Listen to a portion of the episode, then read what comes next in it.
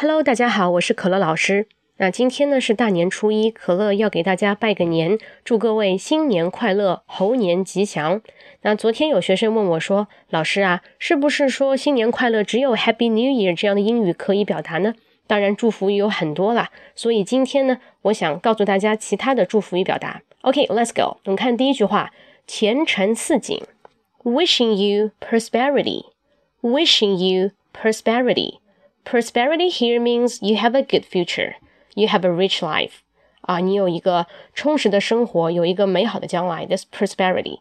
Wishing you prosperity. 平安健康，peace all year round. Peace all year round. Peace all year round.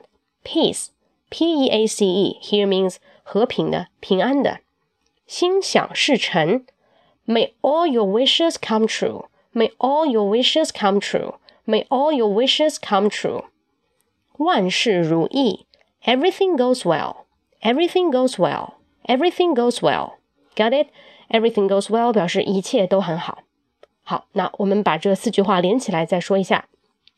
Wish you prosperity, peace all year round. May all your wishes come true. Everything goes well. 在这里呢，祝各位前程似锦，平安健康，心想事成。 万事如意。Got it? Okay. Happy Monkey Year. See you.